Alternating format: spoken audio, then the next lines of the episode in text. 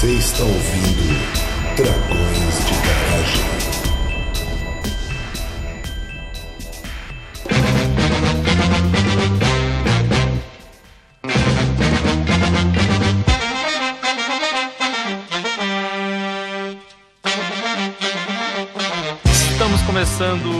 Mais um episódio do Dragões de Garagem. Aqui é o Luciano Queiroz, vulgo Cupim e caramba, como eu estava com saudade de rostear um podcast. Aqui diretamente de Natal, de uma misteriosamente ensolarada Natal, pelo menos foi hoje. É, aqui é o Elton e é, você o semi-orelha desse episódio hoje. Oi, eu sou a Marina e estou tentando espalhar um pouquinho as nuvens negras que andam sobre a gente, falando hoje sobre nuvem. Olá, aqui é Samantha falando de São Paulo. Depois de um dia bem garoento, vamos aqui a mais um podcast falando sobre nuvens, as fascinantes nuvens. Muito bem, ouvintes draconianos, como as nossas excelentíssimas convidadas, né? Já que a gente tá gravando a próxima eleição, provavelmente você vai ter ouvido isso muito depois, você já vai saber o terror que virou, né? Pelo menos entre o primeiro e o segundo turno. Mas como nossas excelentíssimas convidadas, a Samantha e a Marina, vulgo uma ideia, uh, já falaram, a gente vai falar sobre nuvens, que é um, um, assunto que a gente discute muito, né, quando tá sem assunto com a pessoa e fala, será que chove? Coisas dessa forma. Que é sempre é, as conversas aleatórias, assim, que puxa a conversa, né? E tem até estudos sobre isso, que é bem interessante. Mas a gente vai falar sobre, sobre nuvens, sobre formação de nuvens, dinâmica. Acredito que a gente vai falar de todos os tipos de nuvens também. Samantha e Marina, se apresentem de novo. Vocês já participaram com a gente aqui do episódio 134 sobre meteorologia. É, mas se apresentem de novo rapidinho, só pra galera se relembrar e ir acostumando com as vozes de vocês. Certo. Eu, eu sou a Marina, essa é minha voz e eu tenho uma língua presa, então vai ser meio fácil de vocês perceberem. Eu trabalho com nuvem desde 2013, quando eu comecei a me interessar por nuvem. Eu acabei fazendo o mestrado, em, na verdade, na área de transferência radiativa, e hoje eu tô tentando continuar na área, estudando um pouquinho de nuvem, de uma área que é nuvem e não é nuvem, usando um pouquinho de lógica fuzzy. Pô, que legal! eu, eu particularmente gosto muito, principalmente porque o nome dessa área que é nuvem e não é nuvem é Twilight Zone. Só melhora. Sim, é, me chamo Samantha, eu me formei em meteorologia na USP. Atualmente eu trabalho na estação meteorológica do IAG USP, que é uma estação meteorológica onde, onde são feitas observações desde 1933. E um dos parâmetros que a gente observa são os tipos de nuvens e as quantidades desses tipos de nuvens de hora em hora. Então, são muitos dados de nuvens com os quais a gente lida. Eu trabalho muito com classificação de nuvens, então, por ter trabalhado lá por todos esses anos, eu tenho uma boa bagagem, assim, do, dos 10 tipos de gêneros de nuvens, as espécies. É, a gente precisa saber isso tanto para anotar no dia a dia, quanto para transmitir para outras pessoas, porque como a estação está vinculada à USP, a gente recebe muitas visitas, muitas turmas de treinamento, então a gente acaba disseminando esse conhecimento por lá. E somos uma das poucas estações meteorológicas no Brasil que fazem esse tipo de observação de visual, né, de tipos de nuvens e quantidades de nuvens. Legal. Uma coisa, uma curiosidade besta, mas que é interessante, é o uso de, de lógica em meteorologia, assim, e climatologia, principal uso é classificação de nuvens. Então é usar a imagem para avaliar a imagem e determinar o tipo de nuvem que é. Já quer roubar o meu trabalho. Bom, convidadas apresentadas. É, então, galera, hoje, a partir de hoje, vocês vão saber se existe uma taxonomia das nuvens, né? Representando aqui nosso querido host Luquinhas, que é o taxonomista. Provavelmente tem, né? A gente consegue ver, a gente vai descobrir características para determinar como, qual nuvem ela é, o tipo. E aí, quando você ouvia uh, os meteorologistas, né? Na verdade, os jornalistas nos programas de, de, nos jornais falando sobre a previsão do tempo e falar, ah, uma cúmulos nimbus Deus se deslocou e formou chuva, você já vai saber e vai poder criticar eles, né? eles falam isso no jornal? De vez em quando fala, é muita loucura. Eu acho que a nuvem mais famosa mesmo é a. É, é a que eles mais mencionam mesmo. É muito difícil, por exemplo, quando tem nevoeiro, tem um tipo de nuvem bem característico, que é a nuvem stratus. E você não ouve os jornalistas falando sobre isso, mas cumulonimbus ou CB é direto. A gente já, já, já faz parte do vocabulário do, do comunicador da área de de meteorologia, com certeza. É porque é, É um nome mais legal. chamativo, né? É, Sim. É, e, e além disso, não é a vassoura do Harry Potter, viu, galera? Só pra. Ah, é uma brincadeira que eu sempre faço com os alunos. Eu falo, gente, parece nome de feitiço de Harry Potter, mas é nome de nuvem. Bom, então o durante a edição vai colocar aí um recadinho e a gente volta. Antes de mais nada, ouvintes draconianos, um recadinho. Mudamos nosso formato de financiamento no Brasil. Nós estamos agora no Catarse. Se você contribuía pelo PagSeguro, é importante que você entre na sua conta e cancele a sua assinatura. A nossa plataforma lá já está cancelada, mas isso não interrompe o seu pagamento para o PagSeguro. Então é importante que você mesmo cancele. Nós enviamos um e-mail explicando passo a passo. Se você não recebeu, entre em contato conosco. As contribuições pelo Patreon continuam da mesma forma. Agradecemos a todos que contribuem com Dragões de Garagem, pois toda a nossa estrutura, as melhorias e os episódios especiais que oferecemos a vocês, inclusive o Notícias da Garagem no YouTube, só são possíveis com o seu apoio. Fiquem com o episódio e divirtam-se.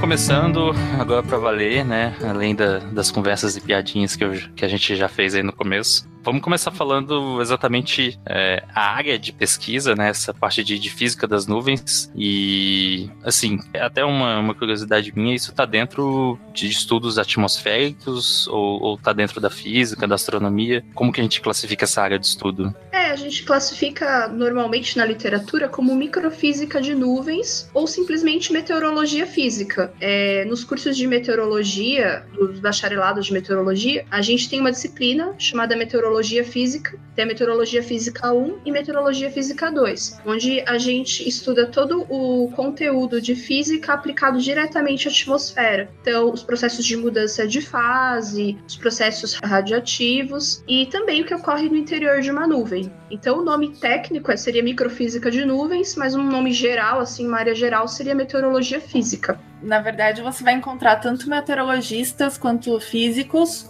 que é meu caso, estudando nuvem. Hoje a gente tem no, no Instituto de Física da USP tem um departamento de, de física atmosférica e tem gente ali que estuda nuvem. Legal. É, no episódio de meteorologia, vocês explicaram como que, que ocorre a formação das nuvens ou a gente vai explicar nesse agora? Não, a gente não explicou nesse encontro, a gente vai explicar nesse. Ah, Isso. então, então vamos lá.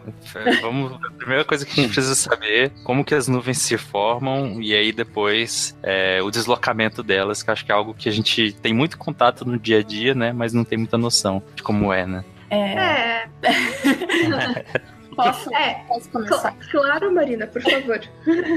Eu não gosto muito de falar da parte de convergência e de, e de relevo, eu deixo ela pra você, mas porque eu gosto de contar que antes de saber como ela se forma, tem- a gente tem que entender o que que forma a atmosfera. né? A atmosfera é formada por gases, aerossóis e nuvens, né? E, o aerossol é uma peçazinha chave, porque sem ela a gente não tem nuvem, né? O, o aerossol é. É, Os aerossóis, eles são partículas bem pequenininhas que ficam de sólidos ou líquidos que ficam em suspensão na atmosfera. Então, tipo, sei lá, algo que. Poeira, pólen, Ah, pedacinhos de bactéria. É qualquer superfície onde o vapor de água vai poder se condensar em cima. Pode ser Legal. floquinho de gelo também, coisas assim? Não, o gelo, o gelo, ele já, ele já condensou. É o H2O que tava no, no ar e já condensou. É, o gelo precisa, então, na verdade, desse, desse aerossol, né? precisa Precisa.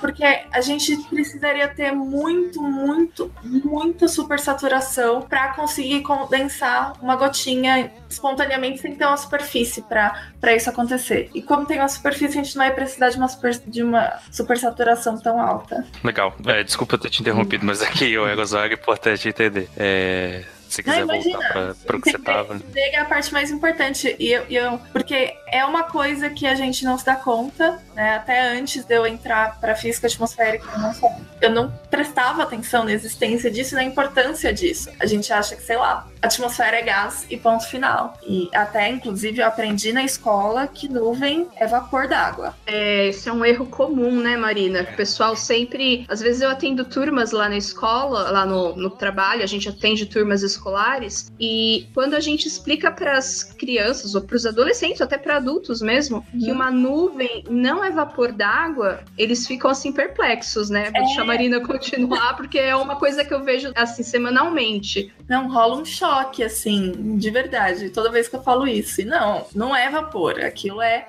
gota de água condensada em um aerossol. É porque o vapor, na verdade, ele é invisível, né? Ele é um gás como os gases da atmosfera que a gente está acostumado, né? É bom lembrar que a umidade relativa do ar, que a gente fala, ah, não, hoje tá um dia úmido, tá um dia seco, tem a ver justamente com a concentração de vapor na atmosfera. E você não enxerga esse vapor, né? É, você só vai enxergar mesmo quando ele estiver condensado na forma de nuvem, fumaça, alguma coisa assim. Exatamente. E tem gente que pensa, agora eu fiquei curioso, porque eu também aprendi na escola que nuvem era vapor da água tal. E tem essa coisa, né, que eu- se alguém pensa em vapor, você vai pensar em é, locomotiva a vapor, ou então, por algum motivo, né, porque tá na nossa cultura, no nosso zeitgeist, e é, no vapor da chaleira ou de, algum, de água quente, né? É, acontece das pessoas acharem que nuvem é quente? Que eu nunca tive essa, essa impressão, mas eu não, não sei se tem gente que.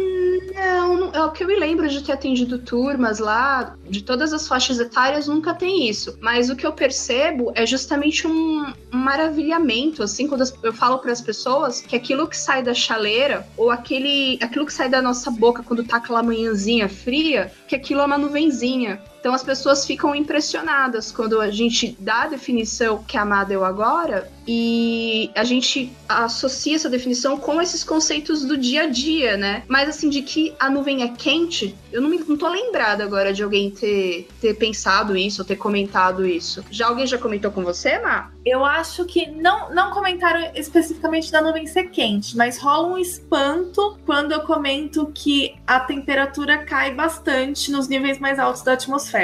Tá, vamos, vamos voltar pro como é que a nuvem se forma, vai.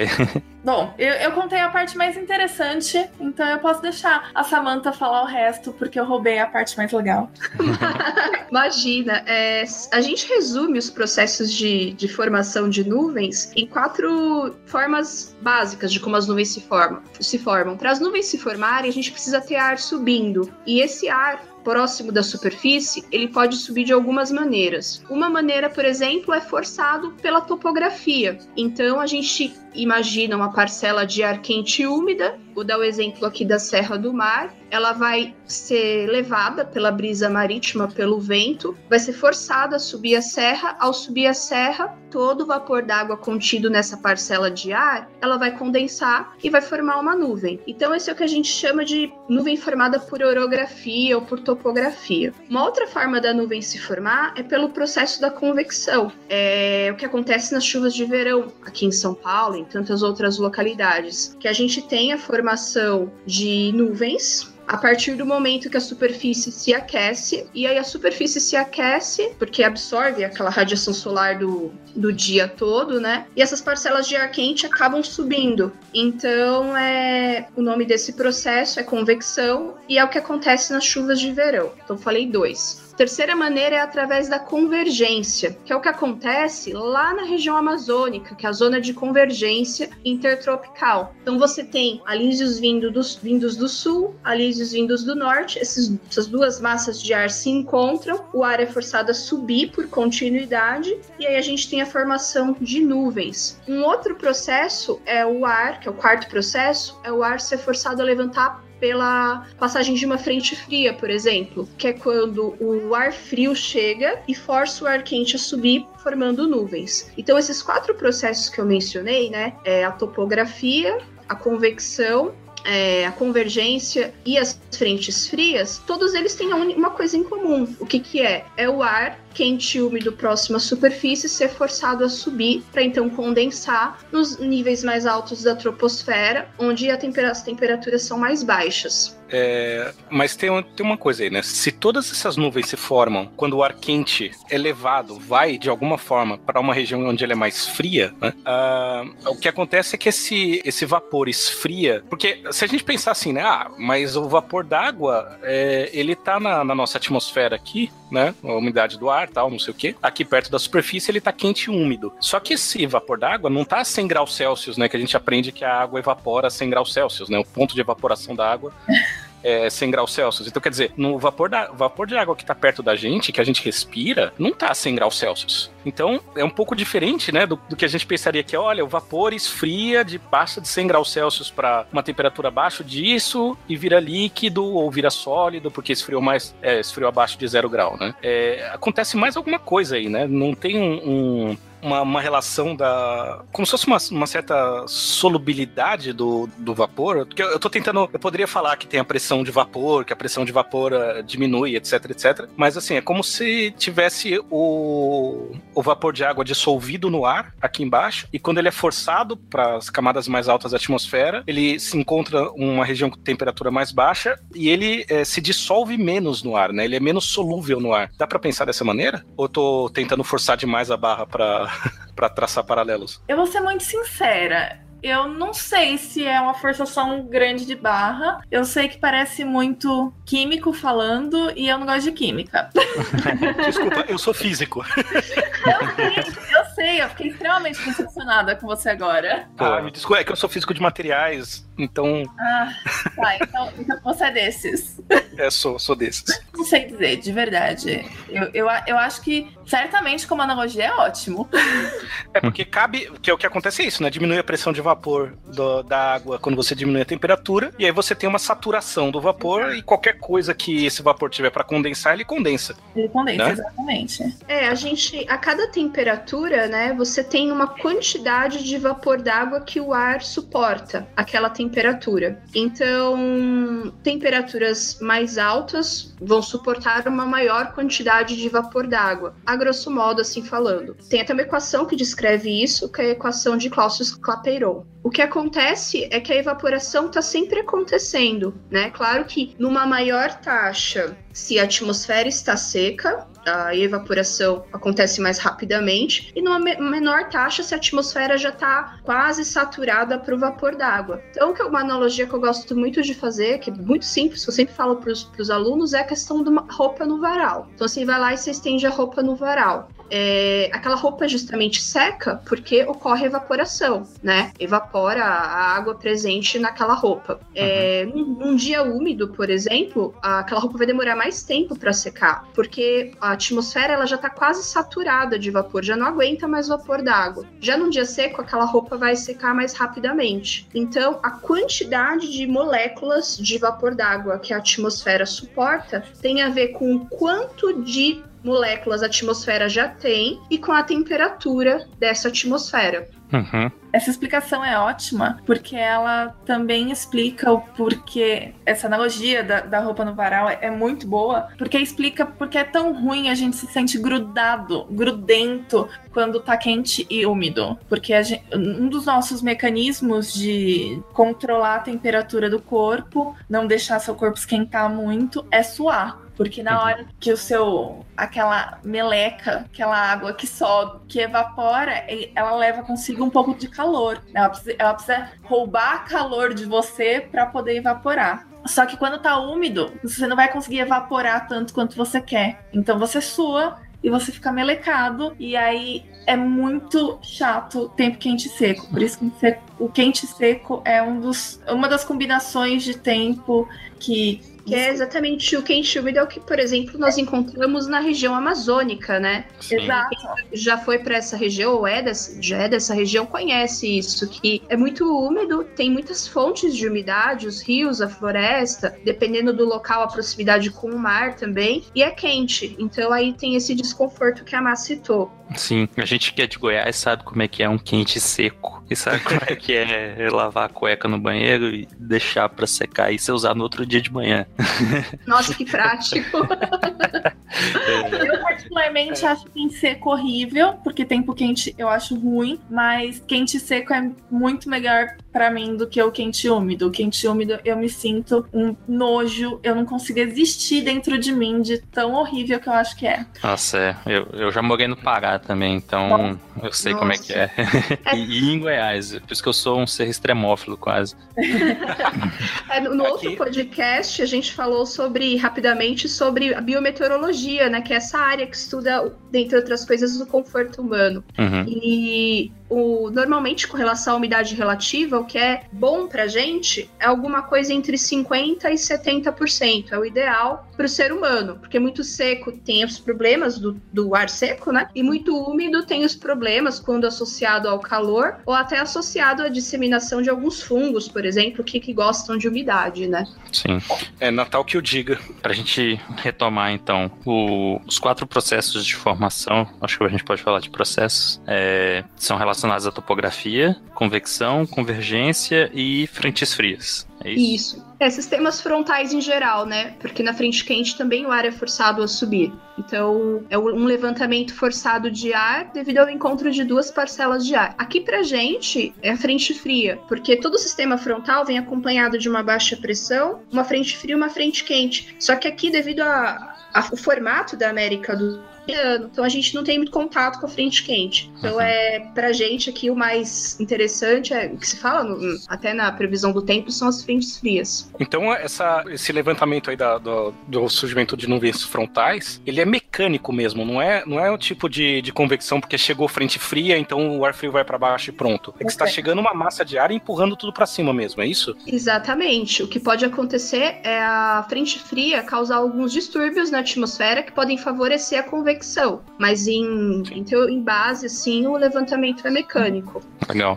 É, Eu tô com uma dúvida aqui. Eu vou, eu- como eu sou o leigão do rolê, eu vou perguntar. É, Assim, que até vocês já falaram antes, né? A, a nuvem não é vapor de água, né? Mas eu fiquei muito. Eu fiquei pensando bastante quando você falou da topografia. E também da Amazônia, quando, quando você falou de, de convergência, eu acho. O que tá sendo evaporado ali, por exemplo, vamos pegar a Amazônia, vai, que, que boa parte do ano, ou o ano inteiro, não sei, é, tá liberando vapor de água o tempo todo ali. As árvores estão fazendo processo de fotossíntese liberando vapor de água. E isso que em algum momento vai formar chuva, vai formar nuvem e chuva aqui no, no sul e sudeste, né? Falando de forma, de maneira burra, como diria o Caetano e o Luquinhas. É, como que ocorre esse processo mesmo, assim, de, de da água que tá no solo, sabe, a, a, a planta consumir essa água, é, fazer todo o processo, liberar pelas folhas, isso vira nuvem, vira chuva e, sabe, me expliquem, por favor. Essa questão, né, o, as árvores, as plantas, elas atuam como uma, quase que como uma bomba d'água, né? Aí entram em processos biológicos, é, que evidentemente eu não sei em detalhes, ela vai fazer com que o, a água contida no solo, ela seja devolvida, vamos dizer assim, para a atmosfera e aquele local vai ficar úmido. A própria presença da árvore, devido a esses processos biológicos da árvore, vai fazer a umidade, relati a umidade relativa ao vapor d'água ficar ali no ambiente. Isso vai formar chuva localmente, né, através da, da convecção do próprio lugar ou da convergência, né, também, que eu lembro que eu falei que vem os alísios do sul, os alísios do norte, eles se encontram e forçam aquele ar úmido e quente subir. Mas pode formar chuva em outros lugares. E aqui na América do Sul isso ocorre por quê? É, a gente tem os Andes, que são uma enorme barreira, o vapor d'água presente lá na região amazônica, dada a circulação, é, dada aos ventos, né, ele vai acabar sendo canalizado, então os Andes vão atuar como uma parede canalizando esse canalizando esse ar quente e úmido e vai trazer aqui para a região sul, para a região sudeste, formando tempestades aí bem intensas, principalmente em janeiro, né? Então, o que eu tenho a dizer é isso: a, a- a umidade que é gerada na região amazônica, o vapor d'água que é gerado lá, forma nuvens tanto localmente quanto remotamente, devido a essa questão bem característica aqui da América do Sul, do são os Andes, né? É, Sim, então, ah, desculpa. Eu só, só ia complementar aqui. O importante é entender que quando a gente tem essa liberação de vapor d'água, ele vai ficando na atmosfera a nível de superfície. O que precisa É de um mecanismo que faça todo esse vapor d'água subir e condensar nos aerossóis, que a gente chama de núcleo de condensação de nuvem. Que é o que vai virar a nuvem. Exatamente. Então eu tenho esse aerossol que vai atuar como um núcleo de condensação, ele está suspenso na atmosfera. E aí eu tive um levantamento de ar que levou toda essa umidade para cima e eles, eles se encontram e falam: opa, eu posso, eu posso condensar aqui e formar uma gota. Né? Então, é, esses, mecanismos, esses quatro mecanismos que a, que a Samantha falou, eles basicamente são formas de pegar o ar daqui de baixo, levar para cima e condensar essa umidade toda. Legal. É, os Andes têm uma baita influência, né, aqui na América do Sul. Desde a gente pensar o, a formação do, do rio Amazonas nos Andes e o degelo influenciar nos níveis é, de água, até esse processo das nuvens serem barradas e, e, irem seguindo e descendo, né, e a chuva também seguir esse caminho. Muito legal. Não são os Andes que meio que impedem a desertificação dessa, dessa região aqui? Com certeza, porque se a gente acompanhar é, o Trópico de Capricórnio, vocês vão ver que tem vários desertos que se formam bem próximos desse trópico, né? É, nessa latitude, a gente tem uma tendência a mais ar subsidente, ou seja, ar que desce. E ar que desce não é bom para a formação de nuvens. Ar que desce lá do alto da troposfera, né? Porque impede justamente esse mecanismo de fazer o ar subir. Graças à presença dos Andes e à presença da região amazônica, há um aporte de umidade para essa região próxima ao Trópico de Capricórnio aqui na América do Sul. Então, com certeza, a presença da floresta e a presença dos Andes possibilitam com que essa região não seja uma área deserta, né? É, para ilustrar, né, na mesma latitude de São Paulo, a gente tem o Zimbábue e a Namíbia, e o norte da Austrália. Nossa. Então, são regiões sabidamente bem desérticas, né? Uhum. Uhum. Sim, para quem não tem muita, muita familiaridade com latitude e longitude, pensa num, num, num, plano cartesiano mesmo, né? Num gráfico aqui que a gente aprende na escola. E pensa que a, a latitude são cortes no eixo Y e a longitude no, no eixo X, né? Acho que é isso mesmo, tá certo. Então, assim, quando a gente fala é, latitude, a gente está falando, por exemplo, pegando do Equador, que seria o zero graus, e subindo ou descendo, né? Então, por exemplo, São Paulo está 22 graus, é isso? 22,5, é mais ou menos na Isso. altura do, do Trópico de Capricórnio. Se vocês pegarem o um mapa mundi, né, e seguir a linha lá, procurar o Trópico de Capricórnio e seguir a linha, vocês vão ver exatamente isso que foi dito, sobre a presença de áreas desérticas nessa região da Namíbia, né, que tem o deserto da Namíbia, e o grande deserto australiano, né, ele pega parte do norte da Austrália. Uhum. Não, só comentar que eu, que eu adorei que o Google Maps agora mostra tudo como um globo, pra, só que é justamente para isso a gente precisava da, pro, da projeção de Mercator, né? Sim, é verdade. É melhor pra gente, pra gente ver essa, essas características, a projeção de Mercator é bem melhor mesmo. Eu só ia comentar um pouquinho que eu acho, eu acho legal falar do tamanho dessas gotas de nuvem. Porque a ah, gente falou de como ela se forma, mas essas gotas elas costumam ser muito pequenas e é difícil entender o quão pequenas elas são, né? Toda vez que a gente fala de gota de nuvem, a pessoa pensa, ah, é gota de chuva. Então, porque a nuvem não tá caindo? Elas são realmente muito pequenininhas. Elas têm entre, sei lá, 1 e 100 micrômetros, que é... Um micrômetro é você pegar um milímetro e dividir ele por mil. Esse é o é. tamanho de uma gotinha, assim. Ela começa a chover, querer cair mesmo, não conseguir. É, ela vence a resistência do ar muito fácil a partir de um milímetro. Quando ela começa a ter um milímetro, é chovível. ah, tá. Ela fica flutuando, tipo, ela fica, fica em suspensão, né, na, na atmosfera, da mesma maneira que aquela poeira fica em suspensão na atmosfera quando a gente chacoalha o, um pano que está muito tempo exposto tal, né? É justamente por serem partículas muito pequenininhas, na verdade ela é bem menor do que esses grãos de poeira, né? E é o próprio movimento das moléculas de, de ar que fica batendo nela e fazendo ela, ela ir para cima e ela fica flutuando ali. É o que nós físicos gostamos de chamar de movimento browniano, né? Uhum. é, e além disso, em nuvens muito carregadas, é, em nuvens de desenvolvimento vertical, que são, por exemplo, nuvem de, de tempestade, CB, a gente tem muito ar subindo, a gente tem muita corrente ascendente de ar. Então vamos imaginar aquela gincana que tinha até em programas de TV. Você tem um, um aspirador de pó na verdade, o soprador de pó, né? Coloca a bolinha de ping-pong em cima e consegue sustentar a bolinha. Então, esse ar subindo ainda assim favorece que partículas de água, né, as gotículas e os cristais de gelo também fiquem em suspensão. E é por isso que em nuvens de grande desenvolvimento vertical, tipo uma CB, acontece de de repente chover pedra, né? Você pensa, como essa pedra estava lá em cima. estava por conta disso, por conta dessas correntes, correntes ascendentes. Tá, vou aproveitar que a Maia e a Samantha falaram das CBs, né? Que foi a que eu citei no começo, né? Cúmulos nimbus, é isso? E vamos pra, pra taxonomia do negócio. Pra gente Ah, eu, é, é a minha parte favorita.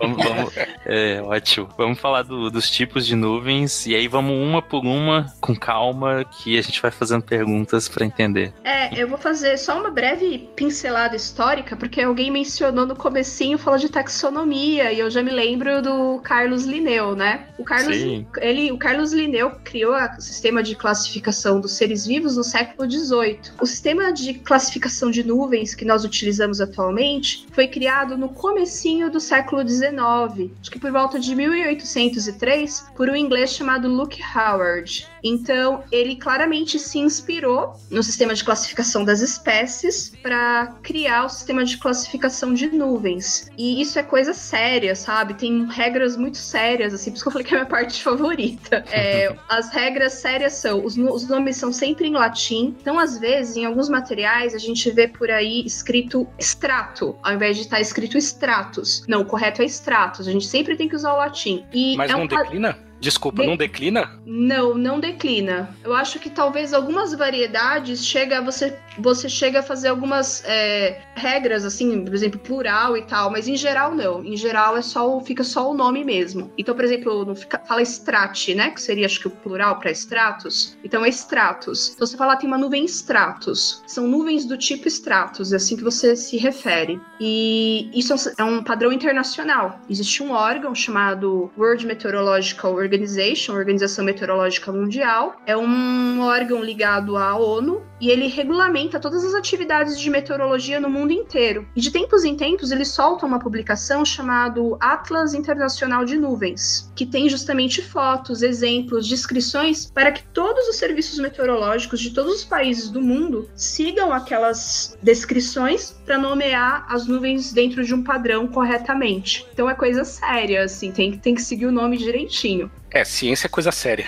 É muito sério, né? As pessoas acham que não tem nomes, e na minha experiência, assim, ao atender turmas, quando eles ficam sabendo que as nuvens têm nomes e isso precisa ser seguido direitinho, o pessoal fica bem, bem maravilhado. Parece que os nomes são feitiços do Harry Potter, como eu disse anteriormente. É, mas aí essa, essa taxonomia, ela tem a, a, a função de que tipo de informação que a gente pode, além da gente poder falar melhor sobre isso, né, em vez de ter ficado escrevendo toda vez a nuvem, a gente dá logo o nome da nuvem, né? Sim. É, que tipo de informação mais a gente pode tirar ou que pode ser útil a gente saber o nome da, da nuvem? A gente pode ter alguma ideia da, da atmosfera, da pluviosidade, sei lá, alguma coisa assim? Nossa, bastante coisa, na verdade, assim. Não só dá pra gente saber pelo tipo de nuvem se ela tem gelo ou se ela não tem gelo. Então, nuvens que estão mais no topo da atmosfera são nuvens formadas basicamente por gelo. E dá também pra saber como. Dá pra fazer tipo uma previsãozinha do tempo com as nuvens que a gente tem e, sei lá, informação de pressão.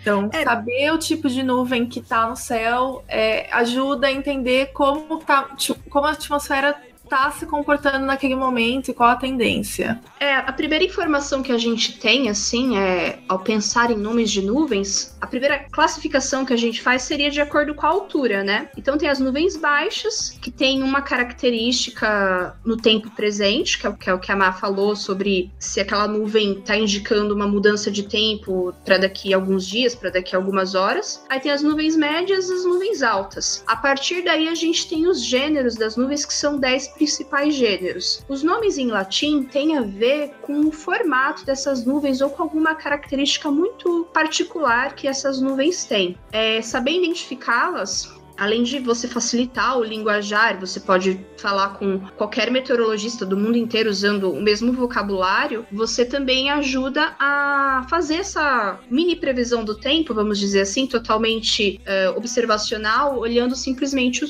tipo de nuvens. Então, mesmo que uma pessoa, vamos pensar uma pessoa muito simples do interior, com pouca da área rural, com pouca instrução, ela olha o tipo de nuvem, ela não sabe o nome técnico, mas ela sabe que aquele formato, que aquela aparência tem a ver com alguma situação que se tá que vai que tá acontecendo agora ou que vai acontecer nas próximas horas ou até nos próximos dias. É, é aquele vô ou vó que chega do lado de fora, bate o olho e fala: Meu neto vai chover. Não é basicamente isso. Exatamente. Você falou do, das nuvens baixas, médias e altas, assim, só pra gente ter a ideia de, de altitude. Quais seriam de cada um, mais ou menos? Ó, aí eu vou falar a altura levando em conta a base da nuvem, né? Que é a parte de baixo, assim, a gente tá olhando, a gente tá aqui um observador olhando para cima, então é a base da nuvem, a parte de baixo. É uma nuvem baixa, ela tem uma base que tá numa altura de mais ou menos 2 mil metros. Uhum até 2 mil metros, né? Porque uma nuvem é, de nevoeiro, que é uma nuvem em stratos, na verdade a base dela está bem pertinho da superfície, quando a gente tem um nevoeiro intenso. Quando a gente pensa em nuvem média, a gente pensa em, em bases com alturas entre uns 2 mil e 6 mil metros. E quando a gente pensa em nuvem alta, a gente está falando em nuvens com bases acima de 6 mil metros. Então a faixa de altura é aproximadamente essas, e isso pode variar um pouquinho com a latitude, ou seja, com a distância do Equador, né? Então, no Equador, a gente pode, como a gente tem mais aquecimento, a base das nuvens baixas podem estar um pouquinho mais acima, então só pode ocorrer uma pequena variação. E tem também o que a gente chama de nuvens de desenvolvimento vertical, que é uma classificação que o pessoal da área de aeronáutica, né, meteorologia aeronáutica gosta bastante, que aí entram as nuvens cúmulos, principalmente a nuvem CB. Por que desenvolvimento vertical? Porque apesar da base dela estar tá lá numa altura de mais ou menos 2 mil metros, que ela é uma nuvem baixa, ela uhum. pode se estender por todas as alturas, né? O topo dela pode ficar bem acima dos 6 mil metros. Então é uma nuvem que a gente chama de desenvolvimento vertical, uma nuvem que a gente fala que é uma nuvem profunda, que acho que é a nuvem favorita de todo mundo aí, a nuvem CB, né? Que é uma nuvem que tem a ver com vários fenômenos meteorológicos bem interessantes. Aquela que tem um formato de ferradura, né? De ferradura não, de, de bigorna, né?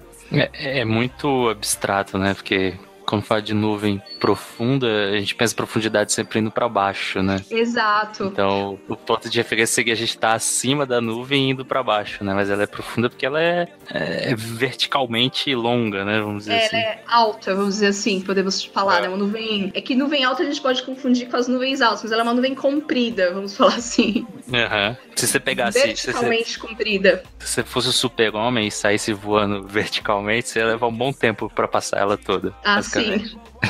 Ia tomar uns tapas de gelo na cara também, né? É. Ah, mas eu Superman, tá tudo bem. E legal, gostei. E aí das. Eu tô. Sou leigão, já falei, né? Então eu tô aprendendo bastante aqui hoje. E dessas. Nessas nesses três categorias, considerando a altitude, eu já vi que a CB tá em todas, né? Ela é uma que, que é considerada que tá em todas essas, esses três níveis de altitude ou ela tem alguma outra classificação? Para a Organização Meteorológica Mundial, a CB é chamada de nuvem baixa, né? Porque eles levam em conta a altura da base da nuvem. Ah, tá. Mas o pessoal da meteorologia aeronáutica às vezes a trata como uma categoria extra e chama de nuvem de desenvolvimento vertical. Uhum. E aí, quais são as outras que tem? E aí, uma outra curiosidade. Quando a gente tá sentadão num gramado ou na beira do, do córrego, alguma coisa assim, a gente tá vendo as nuvens, a gente consegue visualizar até que altura, mais ou menos, a olho nu. A olho nu, a gente consegue olhar as nuvens cirrus, que são aquelas nuvens que parecem um fiapinho, um véuzinho de noiva, e elas estão em alturas acima de 6 mil metros. Então a gente consegue ver nuvens de todas as. a base das nuvens de todas as alturas. Lembrando Legal. que a gente vê a base, né? Pra gente ver o topo das nuvens, aí a gente usa o artifício, que são as imagens de satélite. Uma coisa legal da Cirrus é que às vezes ela é tão fininha, tão fininha que é difícil de perceber. Uhum. É que Cirrus... não parece que o, que o céu tá azul, né? Parece que ele tá menos azul e é difícil de você detectar que ela tá lá, né? Isso, ela parece um, um véuzinho, assim, um, como se fosse um véu de noiva, vamos chamar assim. Uhum. A gente usa, quando a gente estuda nuvens, a gente usa uns termos muito interessantes para descrevê-las. O véuzinho de noiva é um clássico, a nuvem em formato de pipoca é um outro exemplo. Tá, é, vamos, vamos citar as mais comuns, assim, que a gente. mais Ah, frequentes. E aí, é, acho que é bacana a gente sempre falar o, o nível dela, né? Assim, já que a gente tá falando de nuvem alta, eu acho legal a gente falar das nuvens cirrostratos, que formam um lindo fenômeno que é o halo, né? O halo é aquele é, círculo colorido em torno do Sol ou da Lua. E quando a gente tem um halo, a gente sempre tem nuvens cirrostratos. Então, o meteorologista, o técnico especializado em observação meteorológica, ele olha para o céu e viu esse halo, ele já sabe que é uma nuvem cirrostratos. É um, então, eu posso dizer que é um tipo de nuvem bem conhecido também. E ainda em nuvens altas, a gente tem os cirrocúmulos, que são nuvens que eh, elas são altas, parecem umas pipoquinhas, mas elas são bem pequenininhas. Elas estão bem, bem altas mesmo, na mesmo, no mesmo nível das nuvens cirros e, e dos cirrostratos. Ela parece que é uma nuvem toda rachadinha, né? Isso, toda rachadinha. Aí, na hora que o observador tá aprendendo, né, o aluno tá aprendendo, às vezes ele pode confundir com uma outra nuvem que é uma nuvem média, que é a nuvem autocúmulos. Aí, como é que a confusão é desfeita? Tem um negocinho que a gente chama de regra do polegar. Eu tô falando pra vocês que é, às vezes é, é, é muito é muito empirismo, né? A gente precisa observar muito. Quando a gente aponta assim o, o, o braço esticado, o polegar pro, pro céu, a pontinha do polegar, se for mais ou menos da ordem do tamanho do, da pontinha do polegar, é, o, o tamanho de cada elemento da nuvem, aí a gente tem uma nuvem cirrocúmulos. Se for maior que o tamanho de um polegar, significativamente maior, né, a gente tem uma nuvem autocúmulos. Então, tudo isso até para já começar dizendo que classificar nuvem não é algo que a gente aprende da noite pro dia. Tem que exigir muito esforço. É, lá onde eu trabalho, o técnico é considerado pronto para trabalhar depois de um ano de experiência, aprendendo no dia a dia os diferentes tipos de nuvem. Porque tem muito, é, é muito difícil, né? Lembrando que uma nuvem nem sempre aparece sozinha. Você não olha pá, só tem cirros. Uhum. Tem outros tipos. Então, uh, o especialista precisa aprender ao longo do tempo, do, da prática, né, uh, a identificar esses céus emaranhados com vários tipos de nuvem. E aí, quais outros tipos? A gente falou da cirrostratus, da autocúmulos e da CB. Até Isso. agora, né? Acho que foi. É outro tipo bem comum, né? São as nuvens baixas que, quando tem é, nevoeiro, que é a nuvem stratus, bateu, viu nevoeiro, é nuvem stratus. É, e tem também as nuvens estratocúmulos. Quem é de São Paulo, hoje, por exemplo, dia 5 do 10, né? A gente teve aí bastante garoa fininha e aquela, aquele céu bem cinza. Quando o céu tá bem cinza daquele jeito e tem garoa fininha, normalmente o que a gente tem é uma nuvem estratocúmulos, que é uma nuvem baixa também. É importante falar que até antes dessa nuvem, todas as outras nuvens que ela citou não chovem. Elas não são indicativos de chuva e elas, por conta da formação, elas não chovem. Eu não vou ter gota que, que vai chegar até o chão.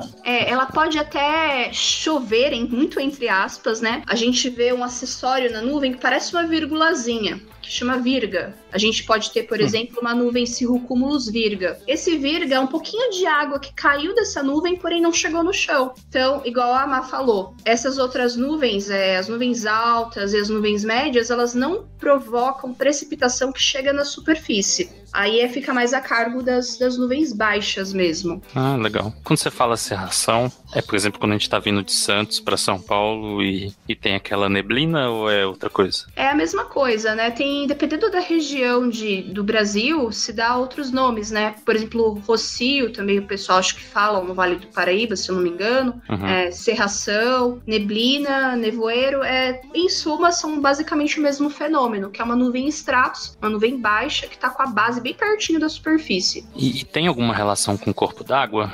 Por estar muito próximo de, de um rio, de algo assim? Ou... Tem, tem sim. Quando você tem é, um lago ou um rio, você tem uma superfície que vai aquecer de maneira diferente do que a superfície de terra logo adjacente. Então você acaba formando uma nuvem baixa, né, um nevoeiro, em cima desse corpo d'água. Então pode ter relação com a presença de um corpo d'água também, ou relação com a diferença de aquecimento entre um vale e o topo de uma montanha. Então você vai ver o vale todo cheio de neblina, nevoeiro, né, com buqueiro, e o topo lá livre. Né? Então também tem a ver com a topografia e com a presença de um corpo d'água. E nevoeiro sempre, quase sempre assim se forma quando você teve uma noite bem, sabe aquela noite maravilhosa para os astrônomos que a gente pode ver as estrelas muito bem e fria? Certamente uma noite de céu limpo e muito fria vai ocorrer perda radiativa e no início da manhã a gente vai ter a formação de do nevoeiro, finalzinho aí da, da madrugada, início da manhã. É, sobre a formação das nuvens, eu tenho eu percebi o seguinte: é, um, em São Paulo, a gente tem muito daquelas nuvens frontais, né? Você olha assim, você, vê que tá formando aquela, aquele desastre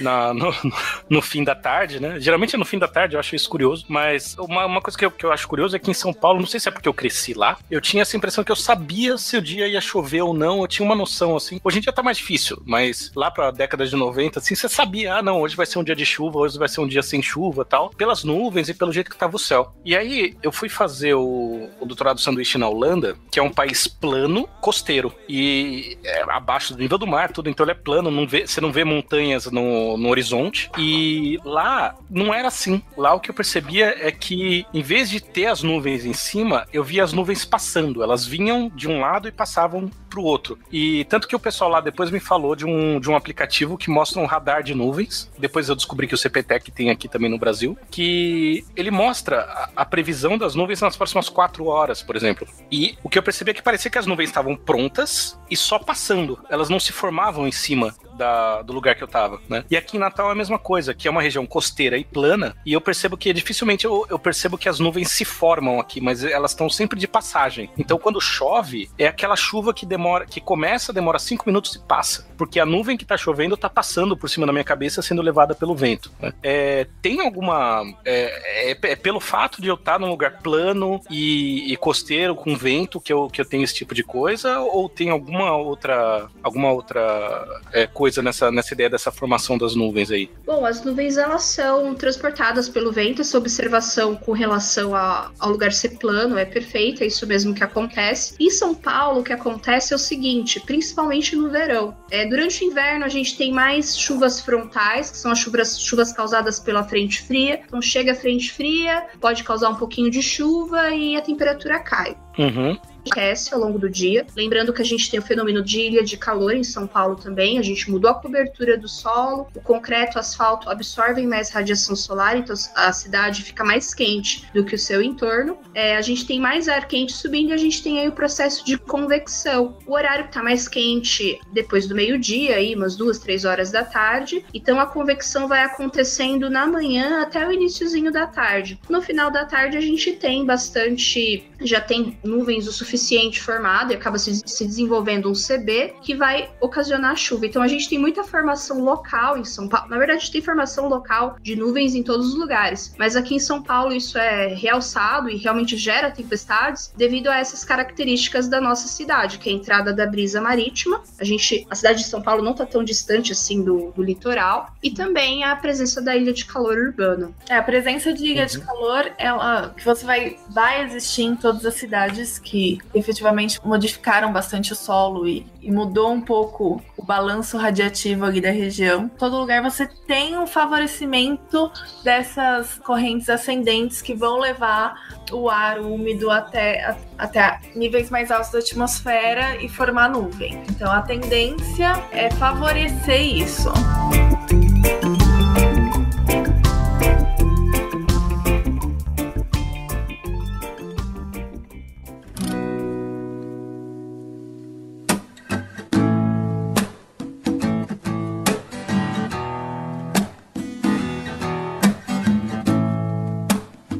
Quais outros tipos que vocês acham importante a gente citar? Ah, tem um tipo aí que é bem característico, né? Que na verdade é uma nuvem cumulonimbus, em geral é cumulonimbus, com um pequeno acessório, que é cumulonimbus mamatus, que por baixo, na base da nuvem cumulonimbus, ou CB, que a gente a, Cada nuvem tem uma sigla, né? Da cumulonimbus ECB. Na base dessa nuvem, a gente tem umas protuberâncias. Então, uma cumulonimbus mama, na verdade, né? Ou o pessoal chama de nuvem mamatus também, de maneira coloquial, tem essas protuberâncias. Normalmente, esse tipo específico de, nu de nuvem cumulonimbus está associada com tempo bem severo, até com a possível formação de um tornado. Mas você tem algum tipo de nuvem aí para destacar que seja bem particular? E... Tem a lenticulares, que é muito típica em cima de morros, né? E montes, porque é uma nuvem que forma especialmente por conta da orografia, que foi uma das quatro formas de formar nuvens que a Samantha falou antes. Mas eu acho que a gente não falou da cumulus, que é a nuvem mais desenhada do mundo. Ah, é verdade, né? é uma nuvem baixa, é a mais desenhada no mundo. A criança desenha a nuvem já desenha o cúmulos. Ah, É aquela nuvem que parece uma pipoquinha, um carneirinho, e que se a superfície estiver bem quente, o dia foi esquentando bastante, ela pode aí evoluir e gerar uma nuvem CB. Então a nuvem cúmulos é uma nuvem fofinha, porque tem uma É aparência aquela que fofinha. parece algodão mesmo, assim. legal. O mais próximo que a gente chega de nuvem é quando a gente tá voando de avião. Pessoa normal, né? Pra que ser bem pedante e chato, o mais próximo que a gente chega de nuvem é quando a gente tá no meio da, da neblina, mas Também. toca pra vai. frente. Também.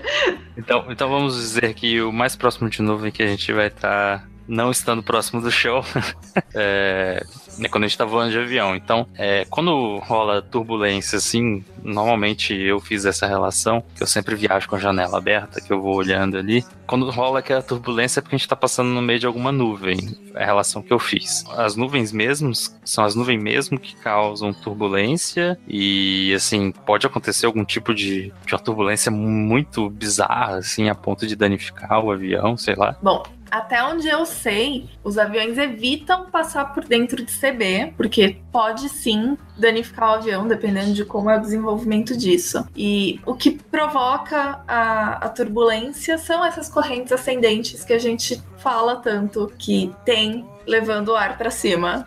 Além disso, acho que a gente pode pensar num CB, pensando em mecânica de fluidos aí, como uma pedra grande que a gente coloca dentro de um rio. Então, o que vai acontecer com o meu fluxo normal, considerando o rio, né? Com o meu fluxo normal de água? Ele vai se bifurcar e ficar até um pouquinho mais acelerado ali próximo ao- à pedra. O cúmulo nimbus, ele faz isso com a atmosfera, né? Você tem as correntes de ar lá em altos níveis, lá na altura onde os aviões é, fazem seus, seus trajetos, né? E a presença da nuvem, só a presença da nuvem CB pode gerar alguma turbulência próxima a ela. Então, além do ar subindo, a própria presença do CB pode causar um causa, né, um, um distúrbio no fluxo normal, normal entre aspas, né, porque nuvem sempre está presente no fluxo de uma atmosfera, comparando com uma atmosfera que não tivesse uma nuvem CB. É, os aviões normalmente voam 10, 11 mil metros de altitude, né? Então, as CBs são realmente muito profundas, né? Curioso.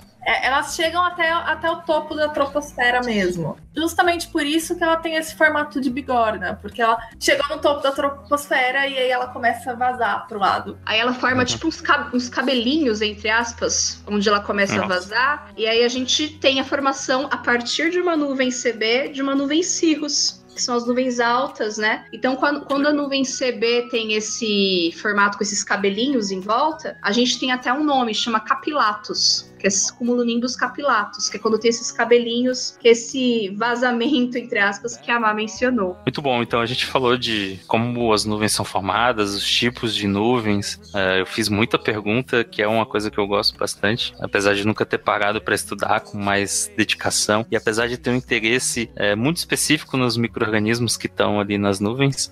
Vamos falar de, de mais al- alguns conceitos que vocês acham importantes a gente abordar é, em relação à física de nuvens e tudo mais. Bom, acho que ficou faltando mesmo falar de um pouco de eletrificação de nuvem, né? Porque raio e trovão é uma coisa que todo mundo conhece, já viu, tem gente que tem medo e está muito associada à nuvem, né? As nuvens que são responsáveis, que têm uma estrutura favorável para eletrificar, são as CBs, né? A CB essa coisa maravilhosa que tem muita coisa pra gente estudar em cima dela, mas ela é favorável para criar raio porque ela tem gelo. Então, um dos processos de eletrificação está associado a- ao choque de partículas de gelo, né? E aí eu tenho transporte de carga entre essas partículas, e aí eu vou ter uma, uma diferença de potencial bem grande. E quando eu tenho uma diferença de potencial muito grande, eu tenho um raio. O raio é essa carga partindo da nuvem indo pro chão e às vezes do chão indo pra nuvem. E essa eletrificação acontece por, por atrito mesmo, né? Pelo fato de você ter o, o, o vento passando ali e se atritando com as partículas de gelo e com, com o ar e com, e Esse com, é a, um com processos, mas até onde eu tô lembrada, eu posso estar errada, mas até onde eu tô lembrada não é um- o principal processo. O principal processo é o choque das um dos principais processos é o choque entre as próprias partículas de gelo. Tem algum tipo de nuvem que tem maior produção de, de raios? Você vai ter produção de raio em CB. E às vezes, agora a Samantha vai ter que dar uma ajuda. Outra nuvem que chove é a A Nimbus Stratus. Nimbus Não, mas a gente vai ter é, raios mesmo em CB, que eu, que eu tô me lembrando da literatura, eu não tô me lembrando de um caso em que a gente teve é, chuva em nuvem Nimbus Stratus. A gente teve chuva, teve. A gente não teve é, raios em nuvem Nimbus Stratus. É, agora, agora eu vou contar uma coisa muito interessante, porque eu também acreditava nisso. E aí eu tava tendo aula de microfísica de nuvens, e a gente tava discutindo eletrificação. E aí o professor falava, olha, acontece, pode acontecer entre nimbostratos de, de ter raio eventualmente. Só que daí o observador fala, opa, é raio SB. Hum, sim. E, e depois que ele falou isso, eu fiquei com isso na cabeça, de tipo, efetivamente, ele, falava, ele falou que, sei lá, a pessoa foi lá, fez observação e não, é nimbus tratus. E, opa, teve um raio, vamos trocar isso daqui. E, e efetivamente foi algo que eu pensei, a gente pode ter criado esse, esse viés, porque a gente assumiu que só ia ter nimbus, só tem nimbus tratus em, em CB. Né? Como a É, e, e é extremamente se você vê um raio, você fala, não, isso veio de uma CB. E é bem difícil a gente identificar uma nuvem nimbus stratus, sem dúvida. É muito, muito difícil. É uma nuvem que é uma nuvem baixa, uma nuvem que causa chuva, e uma chuva em grande intensidade. E normalmente ela está associada a frentes quentes. Como eu disse anteriormente, aqui na América do Sul, quando a gente tem um sistema frontal, a frente quente ela acaba ficando no oceano, devido ao formato do nosso continente, que ele vai se afunilando né, em direção ao sul. Porém, quem mora nos Uhum. Estados Unidos ou no Canadá é, vai dizer: nossa, tá vindo uma frente quente. Aí o pessoal já fica preocupado com a quantidade de chuva. E aí tem essa nuvem nimbus stratus, que é uma nuvem que deixa o dia, quando ela acontece de dia, né? Ela deixa o dia muito escuro, é, muito escuro mesmo, até às vezes mais escuro que a nuvem CB, porque a base dela é um pouco mais baixa. E ela é mais difusa que o CB, a gente não consegue ter uma base bem, bem identificável como o CB. E talvez seja isso que, que a Má falou. A gente já pensou em raio, já pensa em nuvem CB. E talvez a Nimbus Stratus poderia ter também gerar raios. Como não é um tipo de nuvem que eu tô acostumada a lidar no dia a dia, eu vou até confessar que eu não sei dizer. Eu até agora fiquei curiosa, quero até pesquisar se tem algum artigo que fala, um artigo da região do Canadá, dos Estados Unidos, que fala de raios em nuvens Nimbus Stratus. É, eu confesso que eu fiquei só nisso também da aula, porque o processo de eletrificação em si é muito, muito cheio. A gente não, não conhece completamente de uma forma, opa, é assim, esse é o processo principal. E a gente tem uma- um bom modelo em cima disso, mas não é nada tão sólido quanto, sei lá, a gente conhece a gravidade. A física de nuvens é uma coisa relativamente recente. Mas basicamente a ideia é que eu vou, eu vou ter, ter possibilidade de raio em nuvem que tem gelo. É, tem que ter água do estado líquido, né? E, e, o, e o gelo, tem que ter os dois estados. Porque, por exemplo, uma nuvem bem alta, como o Cirrus, que eu mencionei Ele não- anteriormente, ele tem gelo, mas ele não tem. Ele tem gelo até numa geometria, os cristais de gelo numa geometria bem particular, que até ajuda a formar o halo, no caso da nuvem Cirrus Stratus, mas a gente não tem gotinhas de água, porque elas estão muito altas, né? A, a água já, já passou para o estado sólido, a temperatura é muito baixa. É, e eu fui ficando mais velho e fui ficando com cagaço de eletricidade. então, assim, eu vou trocar uma lâmpada num cagaço, velho. E e eu sou alto, né? Então sempre me pedem pra trocar as, as fucking lâmpadas. Mas. E aí eu acho que eu associei alguma coisa com, com raio também, porque quando começa a chover e começa a dar os, os relâmpagos, trovões e os raios, eu sempre dou umas assustadas, assim. Eu já tive muito, muito aluno com medo de raio. Eu sempre tento explicar que, poxa, se você tá ouvindo o trovão, o raio já passou, né? Não, não precisa, não precisa ficar com medo. Não, mas não adianta. O medo é uma coisa É. Mas eu acho que até certo ponto é, é saudável, né? Porque, principalmente no verão, na época de férias, a gente vê muita atitude irresponsável por parte das pessoas. Então tá rolando aquela tempestade e o sujeito não sai da praia, continua ali na areia tomando a cervejinha dele.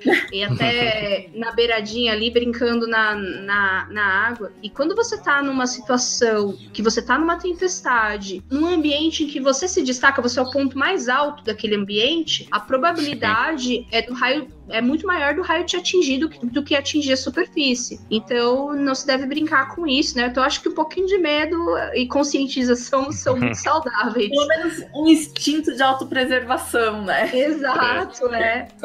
Já que a gente tá falando disso, aquela onda de começou a chover, você tem que sair da piscina. Tem relação também? Tem, tem relação, porque justamente você tá ali na piscina, normalmente piscina numa chácara, num lugar, às vezes de clube, é uma piscina ampla, grande, você se destaca ali, né? Então uhum. é o raio ele vai querer é, aproveitar um atalho para chegar na superfície. Então são os pontos mais altos da superfície vão ser esses atalhos. Então... Mas se você tá, tá na piscina do seu prédio, que é uma, aquela piscininha de prédio, aí você não tem que ter tanto medo. É, porque tem um para-raio ali do lado do, do é. seu. Mas de regra geral depois você volta. A tempestade de verão é rápido, passa rápido.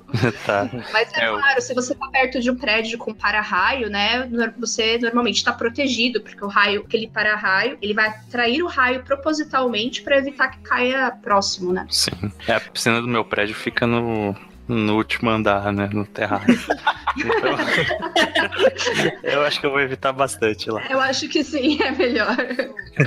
É, uma coisa sobre o para-raio, que é, eu, como físico, eu lembro de alguma coisa da minha, do meu curso lá, de efeito de pontas e tal, mas o, o para-raio, ele funciona de, pelo que eu me lembro, ele, me corrija se estiver errado, por favor. Ele funciona de duas maneiras, né? Uma que ele atrai o raio mesmo, então se o raio for cair, ele vai cair no para-raio, mas tem também o papel de ele ir é, deseletrizando o ar aos poucos para não que não aconteça a descarga. Tem isso mesmo? Ou é uma coisa que eu tô lembrando errado? Que aos poucos ele vai, ele vai descarregando o ar, diminuindo o potencial potencial para evitar que a diferença de potencial entre a superfície e a nuvem fique, fique muito grande. Eu, é, eu, eu nunca tinha ouvido isso antes. Eu, eu, também não. Eu só pensava na primeira abordagem mesmo, é. de, de atrair propositalmente a descarga elétrica. A única coisa que eu sabia de muito interessante em para-raio foi que teve a fabricação de para-raio radioativo no Brasil até quase os anos 90. E ah, aí, ah, faz sentido. E aí fizeram vários para-raios com americio. E aí na época que eu fazia, tava fazendo radioproteção no IPEM, eles comentavam que eles recebiam esses para-raios hoje, porque é para-raio radioativo.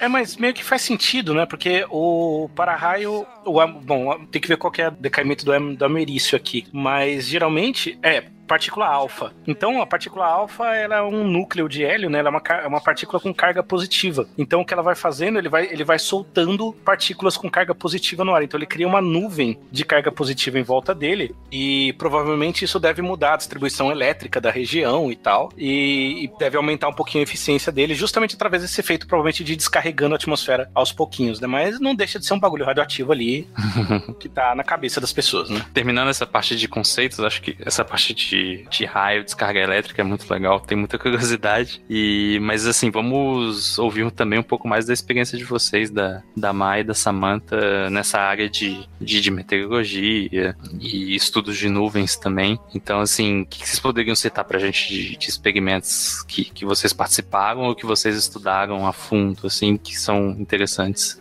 Eu gosto bastante do projeto que eu estava fazendo parte no mestrado, né? É, eu não trabalhei exatamente com o estudo de nuvem em si, é como se eu tivesse ficado uma etapa antes, né? Mas a ideia é que para a gente estudar nuvem, a gente tem que entender como funciona o relacionamento entre a radiação e a nuvem. É assim a gente mede através de radiação, a gente mede com radiômetro, e é a, é a forma que a gente tem melhor de conhecer a nuvem. Então, então, a gente trabalhou com a ideia de, usando o conhecimento de transferência radiativa, que é esse conhecer como a radiação solar e a radiação infravermelho que a Terra emite interagem com a nuvem, a gente usava a equação da, de transferência radiativa para usando a imagem de satélite, saber características da, nu da nuvem. Então, a ideia é: eu tenho um satélite geoestacionário que está sempre olhando, geoestacionário ele gira com a Terra, ele está sempre olhando para a mesma,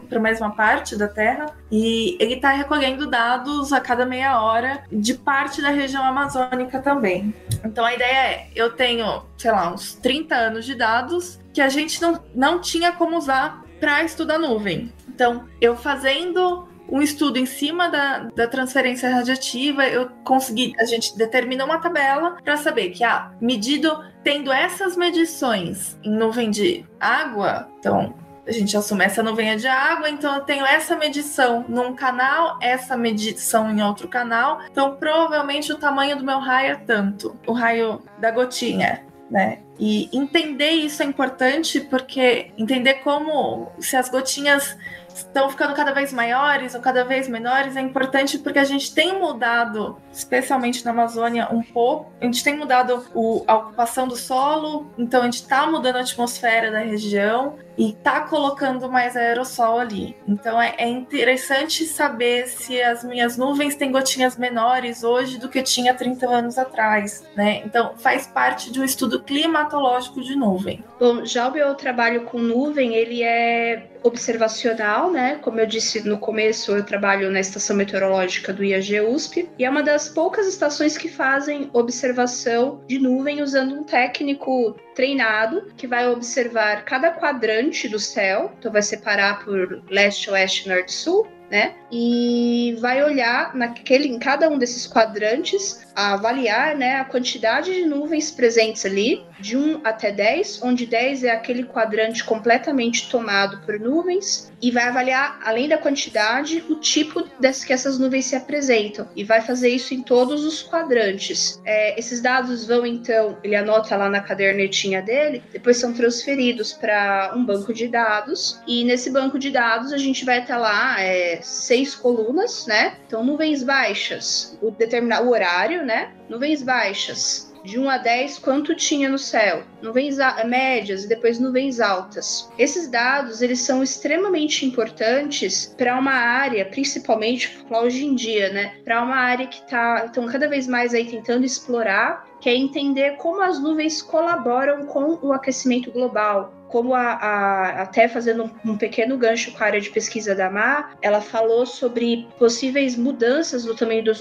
das gotículas ao longo dos anos. E esses tamanhos, essas mudanças no tamanho das gotículas, claro que pensando num macro, vão fazer com que varie-se a quantidade, o tipo de nuvem presente no céu. Então, a gente tem recebido muitas solicitações de dados de tipos de nuvem, de quantidade, justamente para fazer uma, uma, varia uma comparação com outras variáveis, por exemplo, umidade relativa temperatura, e assim tentar identificar algum tipo de padrão que aponte para que uma nuvem está aquecendo ou está resfriando a atmosfera. Então, meu trabalho basicamente é com banco de dados e com a classificação das nuvens. E o meu trabalho acaba ajudando pesquisadores de diversas áreas na medida que a gente passa esses dados para esses pesquisadores só para falar um pouquinho mais de outras tendências em cima disso, considerando que mudança climática e aquecimento global é um problema e é uma questão urgente, a gente tem estudado cada vez mais nuvem, porque nuvem faz parte desse, desse sistema atmosférico e do balanço radiativo, então como a radiação até, e a atmosfera e a Terra interagem, e é importante saber o papel exato das nuvens, porque as nuvens podem tanto resfriar a superfície, impedindo que, que os raios solares atravessem ela, quanto esquentar, ter um papel um pouquinho mais de esquentar a superfície, assim. É, eu, acho, eu acho muito engraçado que,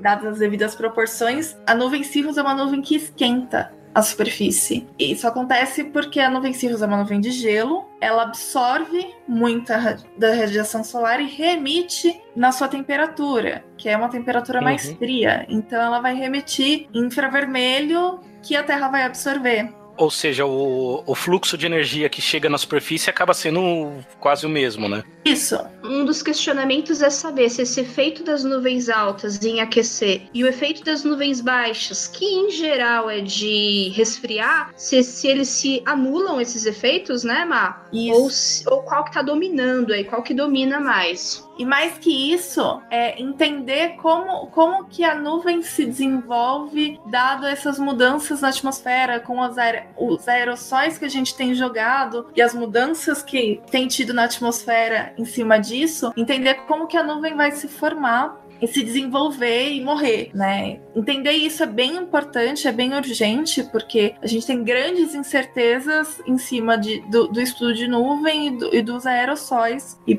a gente precisa entender um pouco melhor isso para poder falar: opa, isso daqui vai ter um efeito aquecedor em tanto, um efeito resfriador em tanto. Essa relação aerossol-nuvem é extremamente explorada, tem muita gente estudando isso, porque eu acho que é uma das questões mais urgentes que a gente tem em cima de estudar nuvem é, do ponto de vista climático. Uh, agora que você falou esse negócio da relação aerossol-nuvem, me fez pensar, porque como bom paulistano, eu lembro do tempo que São Paulo era chamado de terra da garoa, né? Exato. E é engraçado, porque quando eu mudei para cá, para Natal, muita gente fala, ah, terra da garoa, né? E eu digo, olha, faz uns 10 anos que eu não vejo, 10, 20 anos, 15, vai, não sou tão velho, que eu não vejo garoa lá, né? E você tinha dito que garoa geralmente vem uh, de nuvens tipo estratos, né? E o alto stratos, é Estratos, estratocúmulos, geralmente. E o, as chuvas que estão acontecendo em São Paulo agora, essas chuvas mais torrenciais de São Paulo, vêm de, de nuvens tipo cumulonimbus, né? E agora que você falou, eu tava pensando, ah, é o aquecimento global, que não sei o que, um dos efeitos tal, mas tem estudos falando sobre como que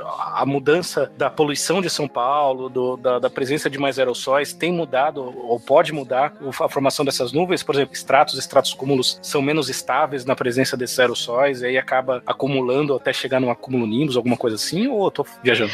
Tem alguns estudos, sim, que relacionam o tipo de aerossol que é produzido naquela região e o tipo de nuvem que vai se desenvolver ou vai deixar de se desenvolver. E também com relação à garoa, é uma questão cientificamente polêmica, né? Porque é, há uma questão da percepção também. Hoje em dia as pessoas realizam mais atividades dentro, né, em áreas internas, e a gente mudou, não, não nota tanto a presença da garoa. Mas, por exemplo, dados da estação meteorológica do IAG de que o, o, observador ele anota lá, né, se ocorreu chuvisco ou se ocorreu garoa. Notam que não há uma tendência significativa de aumento ou redução. Então, pode ser também, porque a estação meteorológica do IAG está bem ali próximo da. está no Parque do Estado, né, uma área de que produz umidade, o Parque Estadual Fontes do Ipiranga, está ali na beirada da final da subida da serra, né, ali na Imigrantes. Então, a gente tem um aporte maior de umidade, pode ajudar na formação de nuvens típicas de, de nevoeiro. Mas aí a gente entra mais para dentro da cidade, mais na região central, a gente já não tem tanto essa umidade local devido à presença de, de áreas verdes, né? Então pode ser que isso também tenha influenciado na, na percepção da garoa localmente. Então é uma coisa ainda bem. Tá, há uma certa controvérsia, assim, com relação à garoa. É ah, então... lembrar que São Paulo é uma cidade muito grande, né? É, quando a gente fala São Paulo, quando eu falo São Paulo, eu tô falando falando ali da região dentro do rodízio, que ainda já é grande demais, né? é, mas não, é verdade. Esse, esse aspecto do, desflora, do desflorestamento da cidade é, é, realmente teve um papel grande, né? Nesse, nessas últimas décadas aumentou muito, com, muito, muita construção de prédio onde tinha casa com quintal, redução de, de árvores nas ruas mesmo, né? E, bom, o fato da, da estação estar tá dentro do Parque do Estado, acho que. Sim, influencia, com, influencia, influencia né? muito, com certeza. É. Mas, Mas, em outras áreas. Da... Desculpa, eu ia falar só que eu gostaria desse aspecto da, da nossa percepção, né? Que o nosso estilo de vida também mudou. Mudou muito, né? É, com relação a, a garoa, é um exemplo. Até uma curiosidade, antes eu falei de halo, já aconteceu de ter um dia em que o céu tá bem limpo e você só tem realmente nuvens cirrostratos formando aquele halo bem definido em torno do sol. A gente recebe ligação lá no trabalho. O que, que tá acontecendo? O que, que é isso no sol? Eu percebo que quando o halo se forma perto da hora do almoço, assim, que eu, eu, eu tudo isso é dedução minha, né? O cara sai lá do, do, escritório dele na Avenida Paulista, vou lá na, na Berrine, vou lá almoçar. O cara, de repente, olha pro céu, nossa, o que, que é isso? E já aconteceu de ter um halo bem definido, aí mais ou menos no meio do, do dia, e a gente recebeu um monte de ligação lá. Então, eu, eu acredito, sim, que tem um pouco da mudança de percepção devido à mudança do estilo de vida. Acho só importante comentar um pouco da relação entre a, a poluição, os aerossóis e as nuvens, é que a, o que pode acontecer também é ter uma mudança no, no, na sua precipitação típica de um lugar. Então, quando eu injeto mais, mais aerossol e tenho a mesma quantidade de vapor d'água disponível, eu vou ter gotinhas cada vez menores. Né? As gotinhas vão ser menores e vão isso, isso significa que provavelmente eu vou demorar um pouco mais para fazer elas crescerem a ponto de causar chuva. Então aquelas nuvens de chuva, elas vão demorar muito mais para chover, porque as minhas gotas são muito menores. Elas precisam ter, precisam ter um determinado tamanho para precipitar. E tendo uma nuvem com gotinhas menores, mais tempo no céu, eu vou ter uma reflexão maior. As gotinhas pequenas, elas, quando eu tenho uma nuvem com muita gotinha pequena, ela é muito mais brilhante. Então eu vou ter um tipo de interação com a radiação solar um pouco diferente do que eu teria se minhas, se minhas gotas fossem maiores. Tendo essa, essa, essa dinâmica, esse formato de evolução, eu posso favorecer umas tempestades rápidas, porque minha nuvem vai, vai começar a ter um desenvolvimento vertical cada vez maior e elas tendem a se formar um pouco mais acima por conta do aquecimento. Entender um pouco como, como acontece a interação entre o aerossol e a nuvem, o que, que acontece quando eu tenho mais aerossol, é importante para a gente entender até o tempo de vida da nuvem. Se a nuvem ficar mais no céu, ela vai ter um efeito um pouco diferente do que se eu tiver um céu menos encoberto por nuvens e eu posso ter alguma mudança na, no regime de chuvas de uma região. É, não, e são muito. São, parecem ser efeitos bem mais complicados do que só a gente pensar que ah, a nuvem fica mais tempo no céu, então ela tem mais tempo para ser levada pelo vento para outro lugar, né? E todos esses efeitos de segunda ordem, de mudar a temperatura e muda a densidade, ela vai para cima, vai para baixo. Nossa, é, é, fenomenal esse negócio. É incrível, é incrível. E assim, é importantíssimo a gente conhecer isso, porque a gente, a gente tá sentindo as mudanças climáticas, elas tendem a, a aumentar, tipo, a estar aí durante um tempo, e quando quanto mais a gente entende esse, essa dinâmica atmosférica, melhor a gente entende o que a gente está passando e consegue talvez evitar alguma coisa. Acho que a gente falou bastante, né? é, eu gostei muito porque chegou um monte de dúvida básica aí de, de formação de nuvem. Agora eu vou olhar para o céu bem diferente quando eu estiver passando no meio de uma nuvem dentro de um avião também. Então, todas essas coisas são bem legais a gente saber. Vocês querem fazer um último comentário, fazer o jabá de vocês também, né? Acho importante importante. Ah, eu queria fazer um último comentário só, que é uma das coisas que me deixou muito maravilhada com, com essa coisa de nuvem. É, tem um livro chamado Você Pode Construir uma Nuvem, ou Como Construir uma Nuvem, alguma coisa assim, e que é um livro de divulgação científica, que eu confesso que eu não terminei de ler, porque eu perdi ele, mas que a autora comenta que uma vez alguém falou para ela é, como você faz para transportar toneladas de água de um lugar para outro lugar e você não tem um caminhão. E aí a pessoa tem a resposta clara, que é você constrói uma nuvem. Né? E eu nunca parei para pensar que a gente tem esse transporte de toneladas de água graças às nuvens. Eu acho muito incrível assim olhar para cima e, e ver essa formação de nuvens maravilhosas. E eu fico tipo criança deslumbrada olhando assim. Eu acho que eu ter lido isso foi uma das coisas que me deixou ainda mais deslumbrada. Legal.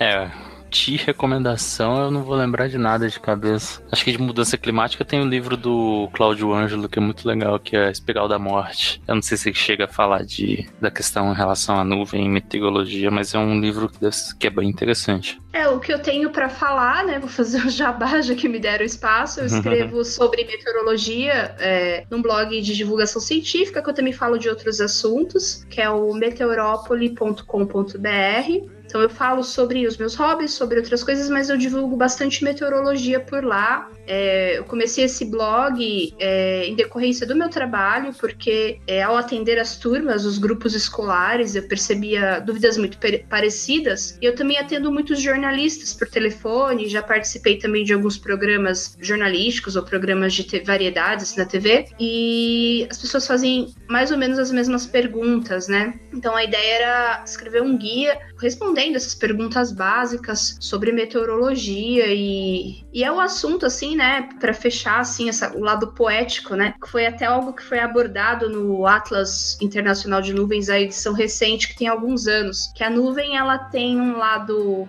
físico, né, o fenômeno meteorológico que a gente comentou, descreveu o episódio inteiro, mas as nuvens, elas aparecem em obras de arte, você vê muitas pinturas de paisagens e o artista faz questão de retratar a nuvem, porque ela é um ponto importante da paisagem, elas fazem as pessoas sonharem, delirarem, viajarem, né? E fazem também as pessoas. É, tem músicas, tem muita produção artística em cima das nuvens, né? Então acho, eu acho legal que as nuvens elas acabam unindo esse lado físico, a gente entender ciência, mas esse lado também mais abstrato, né? O lado mais poético da vida, vamos dizer assim. Eu acho que a gente até explora pouco isso comparado ao tanto que a gente explora a astronomia desse lado. Né? A relação com as estrelas tem muito esse, esse, lado poético também. Eu acho que falta até a gente explorar mais as nuvens, dando esse olhar, porque, particularmente, eu acho muito mais legal. Ah, sim. É, fala, fala observar o céu, as pessoas já pensam em astronomia, né? E eu, particularmente, também acho que as nuvens são muito mais legais, que são o terror dos astrônomos, né? Muitos astrônomos amadores aí que têm os seus telescópios lunetas e observam em casa. É o terror deles. É. Quem tá lá no deserto tranquilão não tem problema, não tem muito problema, né? Pois é. Bom, galera, muito obrigado pela participação de vocês. Foi bem bacana. O... Estamos a uma hora e 40 de gravação. E eu gostei bastante, aprendi muito. E a segunda participação de vocês, então é, eu agradeço muito em nome do Dragões de Garagem por estarem aqui conosco até meia-noite e meia de uma sexta-feira, pré-eleição. Meu Deus. Foi bom eleição um pouco. Eu ia, eu, eu, ia falar isso, né? Hoje eu, eu período da tarde e agora eu só fiz coisas que eu não quero saber de eleição nessa, nesse período de tempo, porque as pessoas estão muito raivosas, enfim. Então eu participar desse podcast foi ótimo, né? Falar de um assunto que a gente gosta tanto, tão fascinante, e sair um pouquinho desse assunto que às vezes traz algumas coisas tão chatas, né? Que é falar de política. Ah, vamos falar de ciência, vamos ficar falando de ciência até segunda-feira de manhã. Isso, boa ideia, excelente.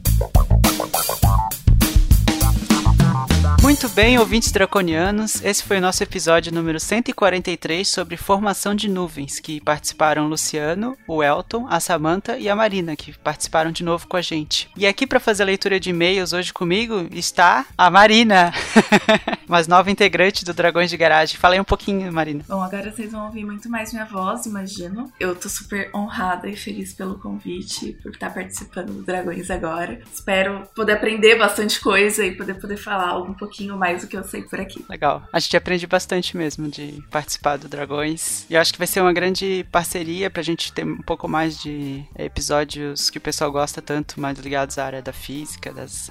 né? Ai, fico muito feliz que as pessoas gostam de física.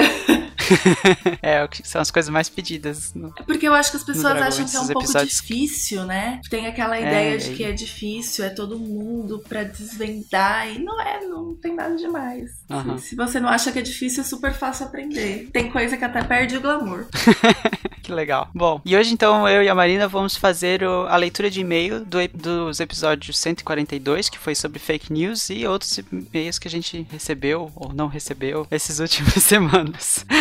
Mas antes de começar, então a gente tem aqueles recadinhos de sempre. Vocês podem apoiar, né, o Dragões de Garagem sendo mecena, fazendo pagamentos mensais pelo Patreon ou pelo Catarse. Aí a gente tem lá os links no post sobre como fazer para ajudar, né? Então, para fazer as contribuições de 5, 10, 25 ou 50 reais, ou equivalente a isso, ou aproximadamente a isso, no Patreon, que as cobranças são feitas em dólar. E os links para doação estão no post, na nossa aba Seja Doador. Lembrando que quando você é doador, você, esse valor é cobrado mensalmente no cartão de crédito. Então, você faz isso uma isso. vez e fica tranquilo para sempre que você é um doador constante do Dragões. E isso dá acesso a um pouco mais de acesso a gente, né? Lá no grupo do Telegram.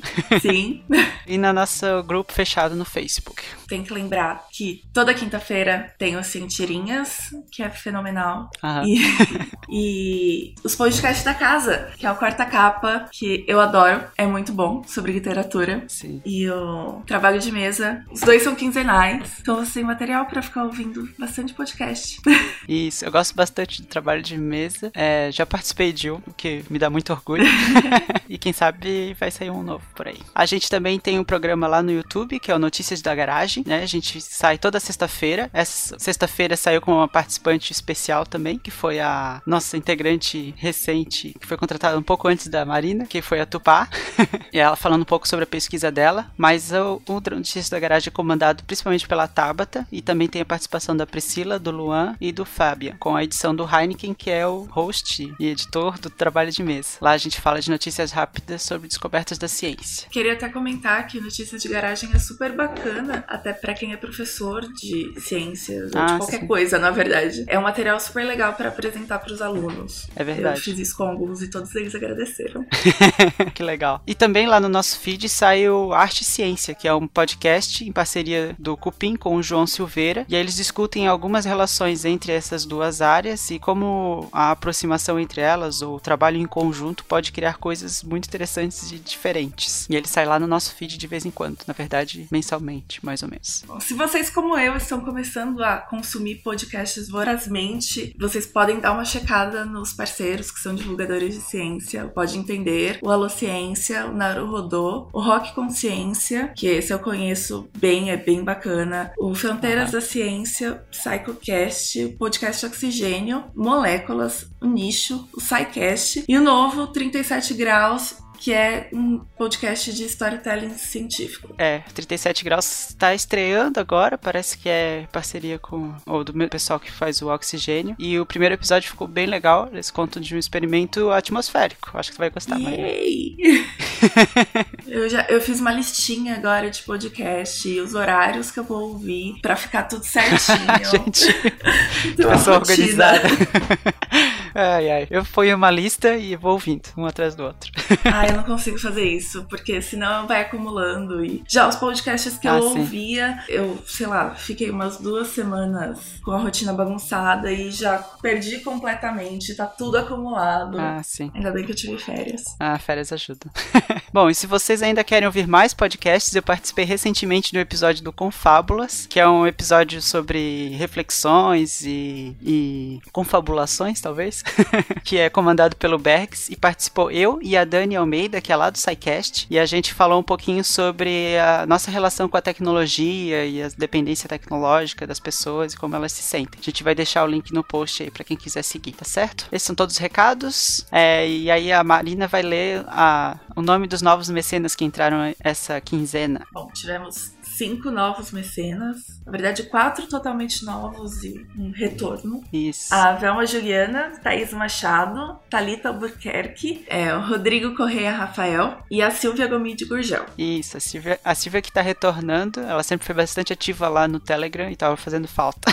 Eu, eu fico muito feliz que tem, tipo, bastante mulher em cena, né? É Sim. um público bastante diverso. E nessa última quinzena, a nossa maioria são mulheres, né? Acho que isso é bem interessante. A gente tem conseguido atingir um público feminino que é, que, que é o que a gente mais tem tentado fazer, né? Porque é o que menos consome divulgação Sim, científica. porque as pessoas gente acham que mulher não se interessa, então geralmente é muito mais direcionado, É. procurado um público masculino. Que legal. E sejam muito bem-vindas e bem-vindo. Aí a gente vai mandar um abraço, então, pra quem comentou lá no site do DDG ou na página do Facebook sobre o episódio, que foi o Darley Santos, o Wade, Wade Tazaka, é isso? E o Daniel Nogueira. E aí o Wade, ele comentou que o link da, link da página Seja Doador estava quebrado lá no post, que a gente agradece bastante e já foi corrigido. E recebemos e-mail nessa quinzena do, de muitos Rafaéis, do Rafael, pois é. do Rafael Ferreira Madeiro, o Rafael Zafalan, o Rafael Hernandes, que inclusive pediu pra entrar no, no grupo de WhatsApp, mas a gente não tem um grupo de WhatsApp, a gente não tem um grupo no Telegram. E aí você nem precisa ter o aplicativo no celular, você pode acessar via web. Web. Isso é uma das facilidades de usarem o Telegram. Exato. Virem doadores para poderem entrar nesse grupo maravilhoso. e o Sérgio Silva. Mas Isso. foram só os e-mails que a gente recebeu essa quinzena, que é muito triste. Mandem mais e-mails. A gente precisa de mais Isso. e-mails, porque senão a gente não lê e-mails na leitura de e-mails. Só pra justificar, a gente vai ler. A gente não vai ler o e-mail do pessoal, porque foram e-mails, assim como o do Rafael Hernandes, que foram e-mails mais sobre pedidos, coisas internas e algumas parcerias, enfim. E aí a gente vai responder esses, esses e-mails diretamente, mas eles não são sobre o episódio ou sobre nenhum episódio que a gente fez recentemente. Então, por isso a gente não vai ler e-mails. Não teve e-mail sobre fake news só. E aí a gente não vai mais fazer esse tipo de conteúdo. Pois é, a gente vai deixar as fake news correndo É, solta daí- por aí.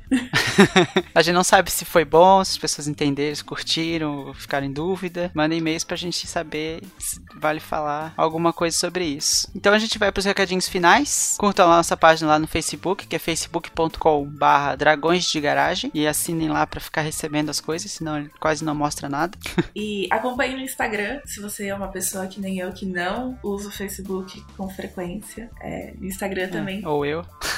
Eu acho que agora, né, recentemente, muita gente deixou de usar o Facebook por um tempo, né, Sim. por, por questões de sanidade mental. Aham. Então, vocês podem acompanhar no Instagram, Dragões de Garagem. A gente coloca as tirinhas lá, em quadros maiores, pra vocês irem passando pro lado e lerem todo ele. Também tem os, os teasers do Notícias de Garagem. De vez em quando aparecem umas fotos de uns encontros, assim, de uns dragões perdidos. e assinem a nossa conta lá no iTunes, no seu, ou no seu agregador favorito de podcast. Agora tem vários agregadores, dá pra escolher. E aí, se vocês quiserem também dar uma curtida, ou cinco estrelinhas, ou que- o que aquele agregador fazer pra né, fazer ran- rank de podcast, ajuda bastante a gente. E compartilhem o podcast com outras pessoas. Isso é Isso. bem importante. Às vezes o compartilhamento direto, né, de pessoa a pessoa vai tornar mais interessante, né, o nosso podcast. Não, é, eu, eu acho que funciona bastante porque a oferta de podcast é muito grande. E aí, quando tem aquele seu amigo que tem ideias parecidas ou ideias diferentes, mas gosta de coisas legais e recomenda pra você, você fala: opa, vou pôr esse no topo da listinha, então. É legal. Às vezes por um episódio de algum assunto que ele vai se interessar mais também, Sim. ou ela. A gente tem vários episódios, tem episódios de vários tipos. Inclusive o episódio de fake news, que não teve muitos e-mails, mas eu recomendei pra várias pessoas, tipo, você não precisa ouvir mais nada, mas ouve esse. Sim, muito legal. E mandei o e-mail, né, quando vocês forem mandar e-mail, é pro contato arroba dragõesdegaragem.com. E o Twitter, Isso. que é uma rede social bastante ativa e que é bacana seguir por lá também. Aham. Que é o nosso Twitter, é o arroba dragõesgaragem. E você tem Twitter, Marina? Eu tenho, meu Twitter é Maideia, com H depois do A, do primeiro A. Nossa, Sem traço, sem nada. agora que eu reparei que tem dois As. M-A-H Ideia.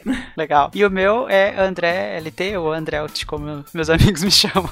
tá certo? Muito obrigado por nos ouvirem até aqui e boa semana. Até o próximo episódio. Música